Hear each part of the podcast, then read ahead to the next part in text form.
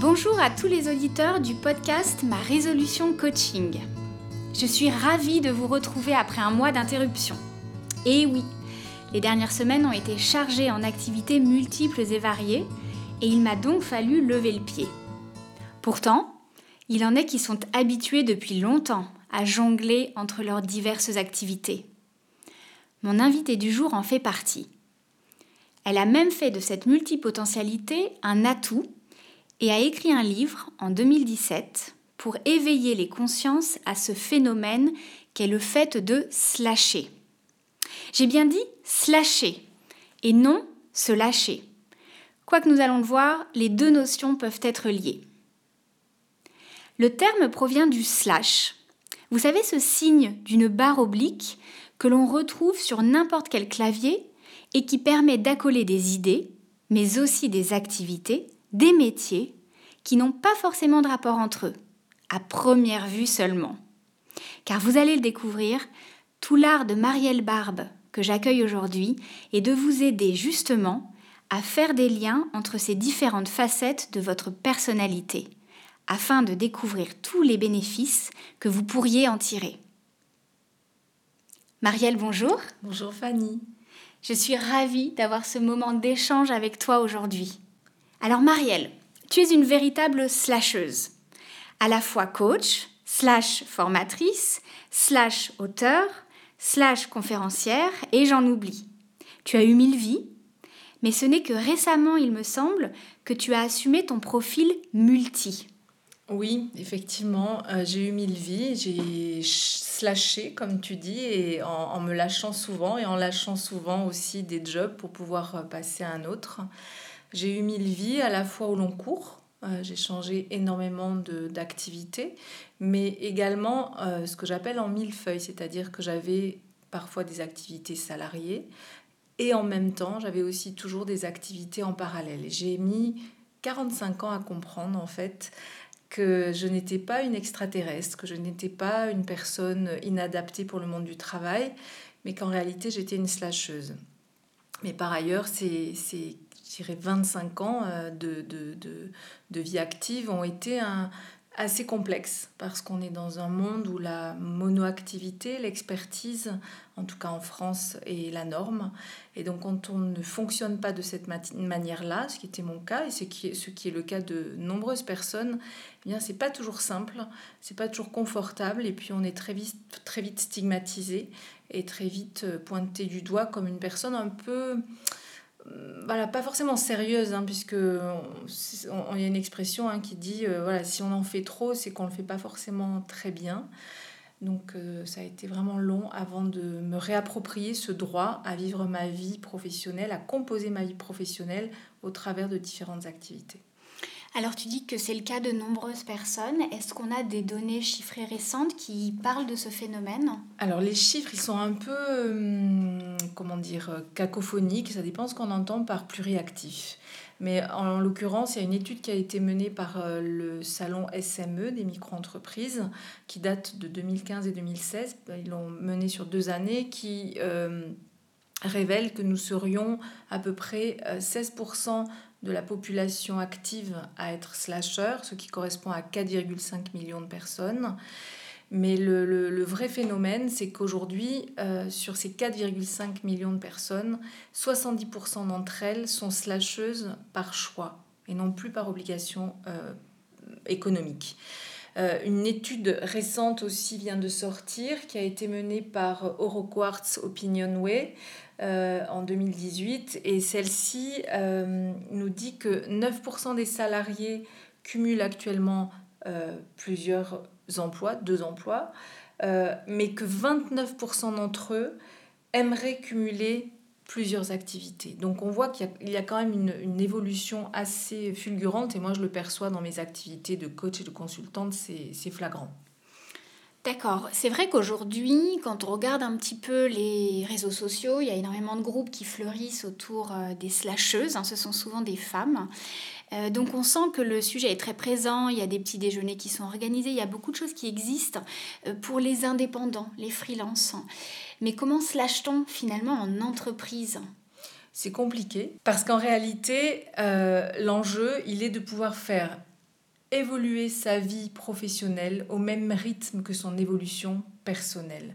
Et aujourd'hui, malheureusement, il y a un décalage assez fort parce qu'on a la possibilité d'apprendre plein de choses très très rapidement, de se nourrir, de pouvoir être curieux, nourrir cette curiosité dans sa vie personnelle. Et l'entreprise, malheureusement, n'accompagne pas aussi vite euh, la personne à pouvoir faire évoluer son poste, son profil, à pouvoir switcher dans l'entreprise. Et ça conduit donc à des burn-out, des bore-out, parce que les gens se démotivent complètement, ils s'ennuient. Et, et, je pense que ça contribue aussi à aujourd'hui euh, faire en sorte qu'on ait énormément de reconversion. Hein. Le phénomène de reconversion est très fort, on en entend parler partout, parce que les gens ne, se retrouvent plus à l'endroit où ils sont, ils, ils, ils, se, ils, se, sentent, ils ne se sentent plus très vite à leur place. Alors que dans la génération de mes parents, alors encore plus de mes grands-parents, Internet n'était pas là. Pour euh, se reconvertir ou réapprendre un métier, il fallait retourner à l'école, ou il fallait passer des heures dans des bibliothèques. Et donc, on n'avait pas du tout ce même rapport. Donc aujourd'hui, moi, ce que je vois, c'est comme deux lignes qui se, qui, qui, une qui part très très vite, qui est l'évolution personnelle, une autre qui a du mal à suivre derrière, et au milieu, il y a un grand écart, et, et c'est un trou béant dans, lesquels, dans lequel les gens tombent avec effectivement des dépressions, des burn-out, euh, des démotivations, un désengagement au travail. On est en France quand même les champions du monde du désengagement au travail. Seulement 9% des salariés aujourd'hui se disent engagés dans leur travail. Ben, moi, ça me paraît dingue qu'aujourd'hui, en 2019, on en soit là. Et pourtant, les entreprises auraient beaucoup d'avantages à recruter euh, des profils de slashers, puisqu'a priori la curiosité, euh, le fait de s'adapter rapidement sont, font partie de leurs multiples qualités. Complètement. Et aujourd'hui, plus que jamais, les entreprises ont besoin de personnes qui sont en mesure, en capacité de, se, de, de rebondir, de s'adapter, de réinventer, de repenser les choses, de, de changer de prisme, de paradigme. Mais au-delà de ça, je pense qu'on est dans les entreprises ne mesurent absolument pas l'effet gagnant-gagnant qu'elles auraient à permettre à une personne de se déployer euh, tel un petit diamant en, en pouvant euh, euh, polir toutes les facettes de sa personnalité. Elle ne voit pas que cela pourrait apporter vraiment des, des, des, solutions aux enjeux euh, auxquels elles, elles, font face aujourd'hui en termes justement bah, de capacité à, à, adapter, à, se suivre, à suivre un marché en temps réel, à pouvoir attirer les talents et les nouveaux talents, hein, notamment on le sait chez les générations euh, Z et Y, à pouvoir les accompagner mieux, à mieux les comprendre, à pouvoir les, les, les, les, les retenir. Euh, mais elle voit pas aussi les avantages que cela génère en termes de réseau, parce qu'un slasher, il a plein de réseaux. Il a... Donc, euh, malheureusement, on lui dit on t'embauche, voilà ta fiche de poste, euh, surtout tu débordes pas, et, et souvent la personne n'ose même pas dire. C'est ce que je vois dans les entreprises, que qu'elle a d'autres cordes à son arc, elle les laisse à la porte de l'entreprise, elle dit rien. Elle ne voit pas donc cet atout du réseau qui est fondamental aujourd'hui. Elle ne voit pas la capacité de ces personnes qui génèrent en, en, permanence des connexions dans leur cerveau et qui, par leur curiosité, et qui donc sont plus créatives. C'est pas moi qui le dis, hein, ce sont les scientifiques. Et donc qui dit plus créatif dit plus innovant. Euh, voilà, donc ça, ça a un avantage, mm. voilà, ça a un avantage, enfin des avantages, ça représente des avantages énormes, sauf que le logiciel, en tout cas la norme, le, le, le, la référence aujourd'hui dans l'entreprise, c'est on nous recrute pour une expertise, pour une mission, pour une fiche de poste, et on n'a absolument pas les bons outils en termes de recrutement pour pouvoir euh, accompagner cette hybridation et, même la favoriser et, en faire un atout pour la personne, parce que pour la personne, évidemment, l'atout, il est plus de motivation, donc moins d'ennui, donc plus d'épanouissement personnel, la, sensation aussi d'être pris en compte de manière globale dans sa complétude. Et on sait aujourd'hui, des, certaines études l'ont prouvé que c'est un des facteurs de désengagement au travail, le fait de ne pas se sentir pris en compte de manière globale. Et donc voilà, ce, ce, l'hybridation des profils, des compétences, à mon sens, peut avoir un impact autant sur le bien-être, l'épanouissement personnel, l'évolution personnelle slash professionnelle de la personne, que euh, répondre à des, à des enjeux vraiment euh, de management RH pour l'entreprise et, et, aussi de créativité. Mmh. Oui, tu le dis, il y a encore euh, du chemin à parcourir pour les, pour les entreprises, mais je sais aussi que tu es une femme de solutions et je crois que tu as croisé sur ton chemin des exemples d'entreprises qui avaient eu des initiatives qui allaient dans le bon sens. Est-ce que tu peux éventuellement nous donner quelques exemples? Oui, bien sûr. Alors, il y en a plein, je dirais pas plein, j'en ai croisé quelques-unes et, évidemment, euh, cela me réjouit à chaque fois parce que je me dis que c'est possible. Donc, euh, bah, je sais pas, j'ai envie de te citer euh, le gouvernement canadien cet mhm. été, parce que je suis allée au Canada pour préparer mon prochain livre, et le gouvernement canadien n'arrive plus à recruter des fonctionnaires parce mhm. que là-bas, c'est le plein emploi. Et donc, euh, bah, un jeune, il peut traverser la rue et trouver un job pour de vrai. Et, et donc, et donc pour les jeunes Canadiens autant que pour les jeunes Français, la promesse d'un emploi à vie de fonctionnaire où on va faire toujours la même chose pour attendre la retraite, ça fait plus du tout rêver. Donc ils sont dans cette impasse de ne plus arriver à recruter de nouveaux talents, de nouveaux, de nouveaux fonctionnaires. Donc ils ont eu l'idée de proposer sur aujourd'hui une cohorte de 150 personnes volontaires qu'ils sont en train de tester, aux fonctionnaires de devenir non pas des agents de la fonction publique, mais de devenir des agents libres. Et donc, avec cette promesse de pouvoir évoluer au fil de leur carrière en faisant régulièrement matcher leurs compétences et leurs appétences. Et on leur dit où tu en es aujourd'hui de tes compétences, où tu en es aujourd'hui de tes envies. On croise tout ça et on leur propose des missions de six mois à deux ans maximum qui correspondent à ce qu'ils sont à cet instant T. Au bout de deux ans, six mois maximum, on leur, on leur dit, OK, t'en es où? Tu as acquis quoi comme nouvelles compétences dans ce job? Est-ce que, est que tes envies ont évolué? On leur propose à ce moment-là des, des, des, des, activités ou des missions qui sont beaucoup plus enfin voilà, qui leur correspondent encore mieux. Et donc, évidemment, pas d'essoufflement, pas d'ennui, la possibilité de se dire que toute sa vie, on va partir de mission en mission, un peu comme un agent secret, avec des nouveaux enjeux, défis à, à, à dépasser. Après, j'ai envie aussi de te parler de Décathlon. Mm-hmm. Alors on sait que c'est une entreprise très très avancée euh, sur euh, de nombreux niveaux, niveau RH notamment. Alors eux, ils n'ont pas mis de modèle en place, ils n'ont pas mis de, de, de process compliqué, mais en fait, la porte est plutôt ouverte. C'est-à-dire qu'un collaborateur arrive avec une idée, l'envie de monter une start-up, il rentre dans aucun programme d'entrepreneuriat, d'intrapreneuriat ou de je ne sais quoi. Il dit juste voilà mon projet, on lui laisse la possibilité de le développer. Donc il y a énormément de personnes chez Decathlon qui sont à la fois freelance et salariés, mhm. qui lancent des projets en parallèle et c'est absolument euh, commun. Quelqu'un a envie de faire de la photo et présente ses photos alors qu'il est aux achats.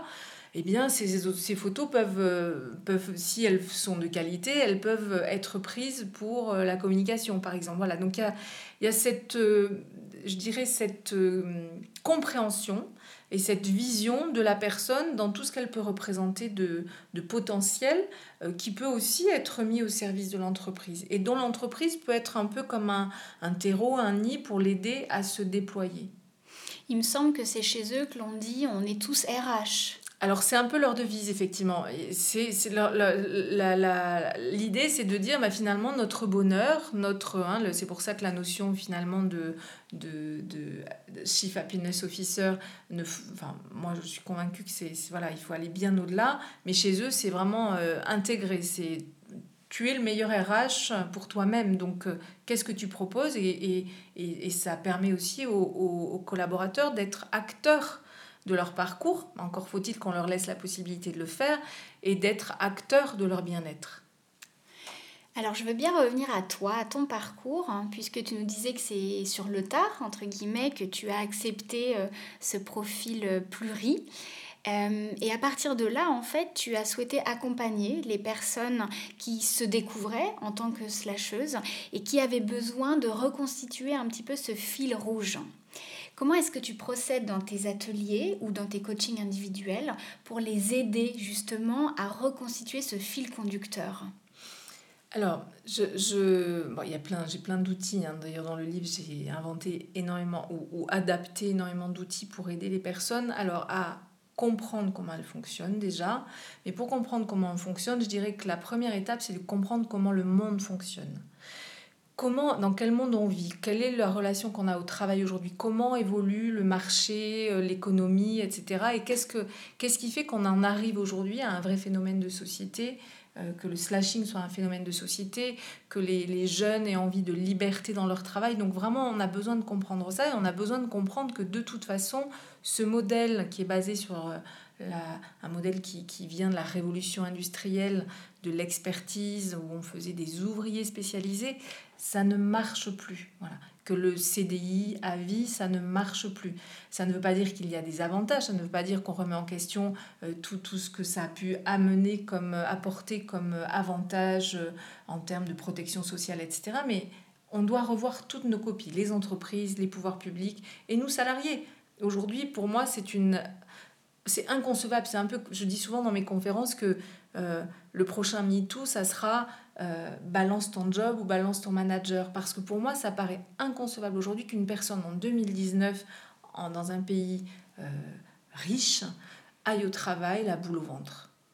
Aille au travail avec quelqu'un qui ne le respecte pas, qui, ne, qui l'utilise à 5% de son potentiel. On a tous les outils pour que ce soit possible. Donc aujourd'hui, euh, le, le, le, le, plus important, c'est de comprendre ce contexte. J'ai fait une petite digression. De dans quel contexte le monde du travail s'inscrit, dans quel contexte nous, salariés indépendants, on, on va cheminer? Et qu'est-ce qu'on doit apporter pour la société? Le deuxième axe sur lequel on doit travailler, c'est se comprendre soi-même. Pourquoi j'ai besoin de faire plusieurs activités différentes? Eh bien, j'ai besoin de faire plusieurs activités différentes complémentaires parce que moi j'ai mis 45 euh, ans à le comprendre et en, faisant le livre, je l'ai compris en interviewant des gens, parce que finalement, faire des activités complémentaires, ça permet de faire des activités qui touchent au cœur, au corps et à l'esprit. Et donc d'avoir un équilibre tête-cœur-corps qui est finalement l'équilibre qui est la définition de la santé selon l'OMS. Donc ça, c'est le deuxième point, comprendre comment on fonctionne, pourquoi j'ai besoin euh, de, nourrir ma curiosité, pourquoi j'ai besoin de faire des choses différentes? Et la troisième la troisième chose qui me paraît fondamentale, c'est que on comprend le monde, on se comprend, mais si on ne l'assume pas, si on se dit pas, eh bien tant pis, je ne fonctionne pas comme la majorité des gens, mais c'est pas grave, parce que moi c'est comme ça que je trouve mon équilibre, eh bien ça, ça ne change jamais. Donc dans mes ateliers, effectivement, je, je, je, permets aux gens de, de faire tout ce chemin-là et le, je dirais que le deuxième, la, la, la, ce qui, ce qui sous-tend tout ça, c'est comme tu disais, le fil conducteur que tous ces gens doivent trouver par rapport à toutes ces activités ou tous ces slash ou toutes ces passions ou tous ces centres d'intérêt qu'ils ont. Parce que tant qu'on ne le trouve pas, et ce fil conducteur en général raconte ce qu'est notre raison d'être, eh bien on a la sensation ou on a peur de se perdre. Oui, ce qui est fou, c'est que tu dois l'expérimenter aussi en coaching. Des personnes arrivent en disant euh, Ah là là, il faut que je me recentre, euh, je pars dans tous les sens, euh, tout le monde me dit que j'entame beaucoup de choses, et puis une fois que j'ai fait le tour du sujet, je passe à autre chose. Et souvent, la question qu'on se pose, c'est en quoi c'est un problème?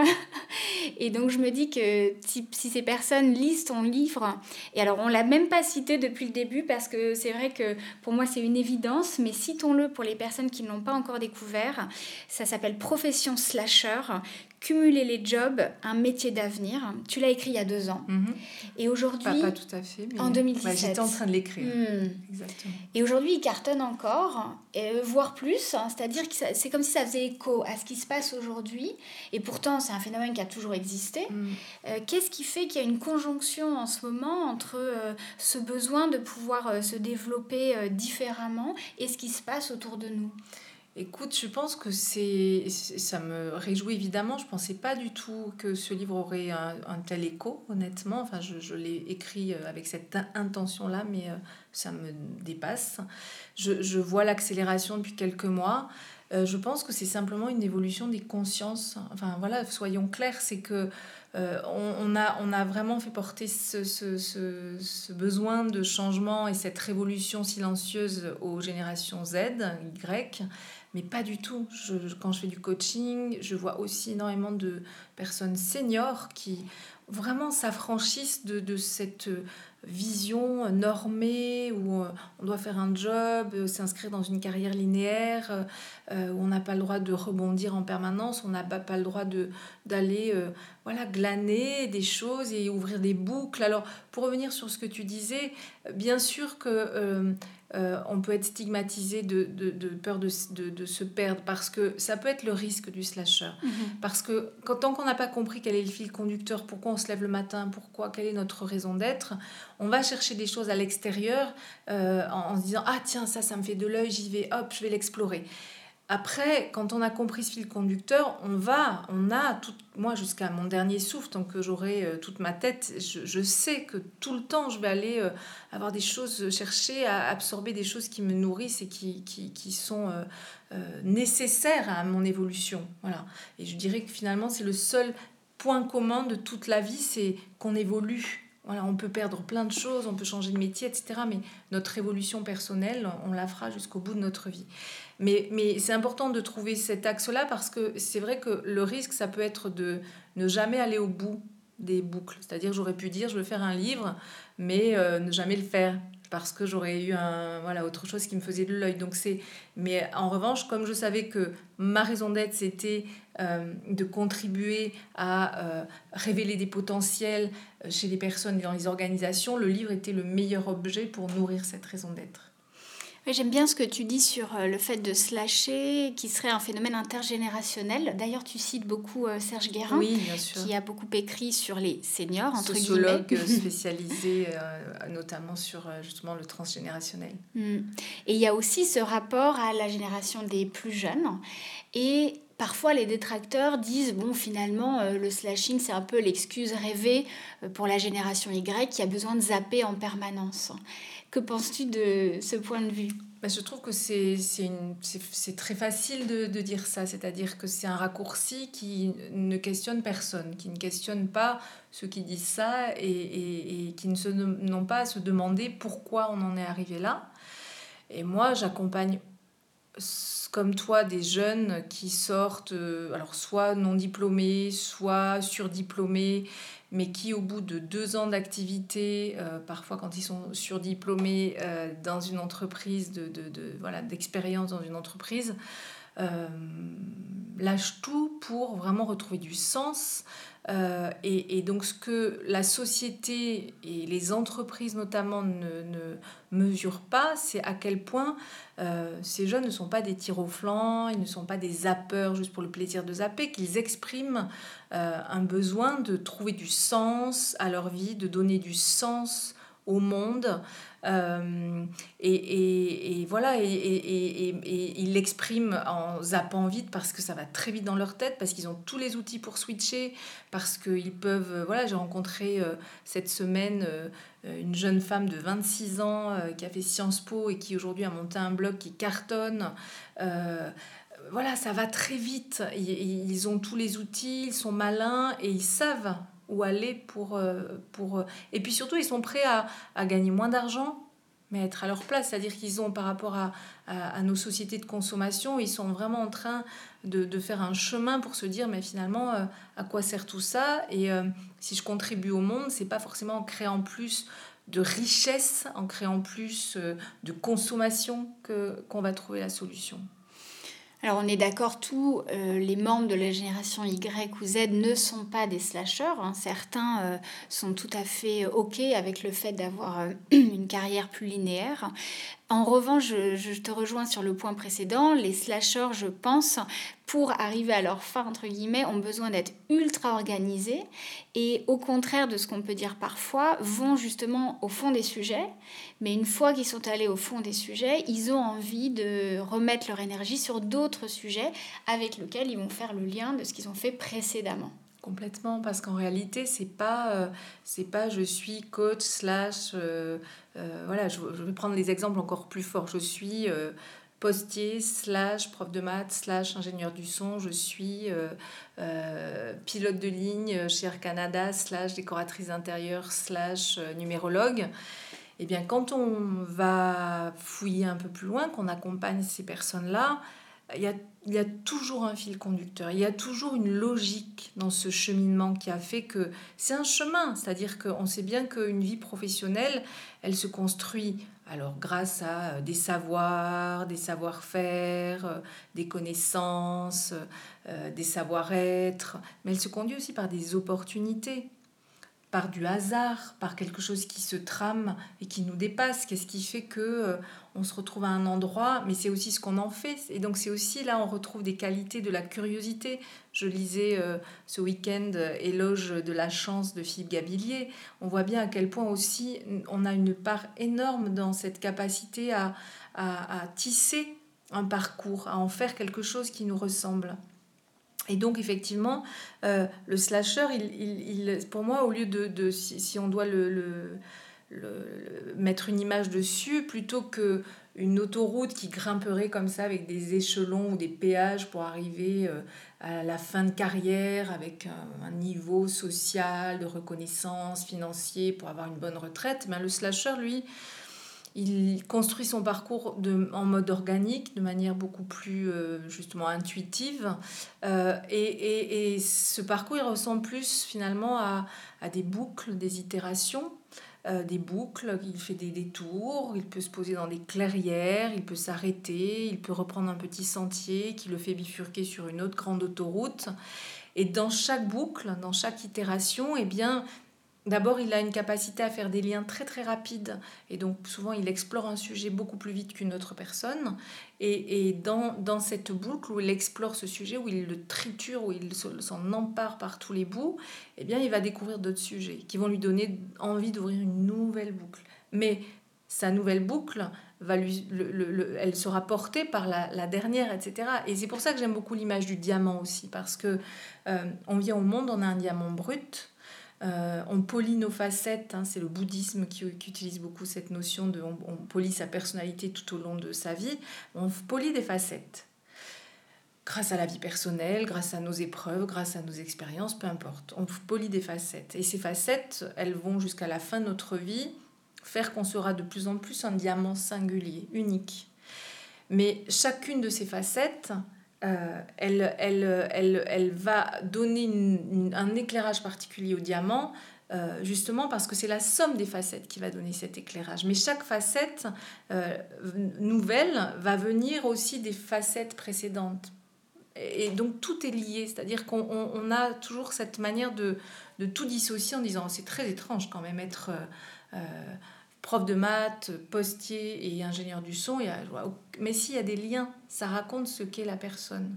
Et tout se nourrit et tout peut être utilisé. Pas forcément, moi, ma facette de la communication, je ne l'utilise plus aujourd'hui parce que je n'ai plus du tout envie de faire de la com. En revanche, je m'en sers pour écrire mon livre. Mmh. Elle m'a servi pour écrire le livre. Elle me, elle me, sert pour faire la promotion de mon livre. Mmh. Donc on est, on est juste une globalité. Mmh.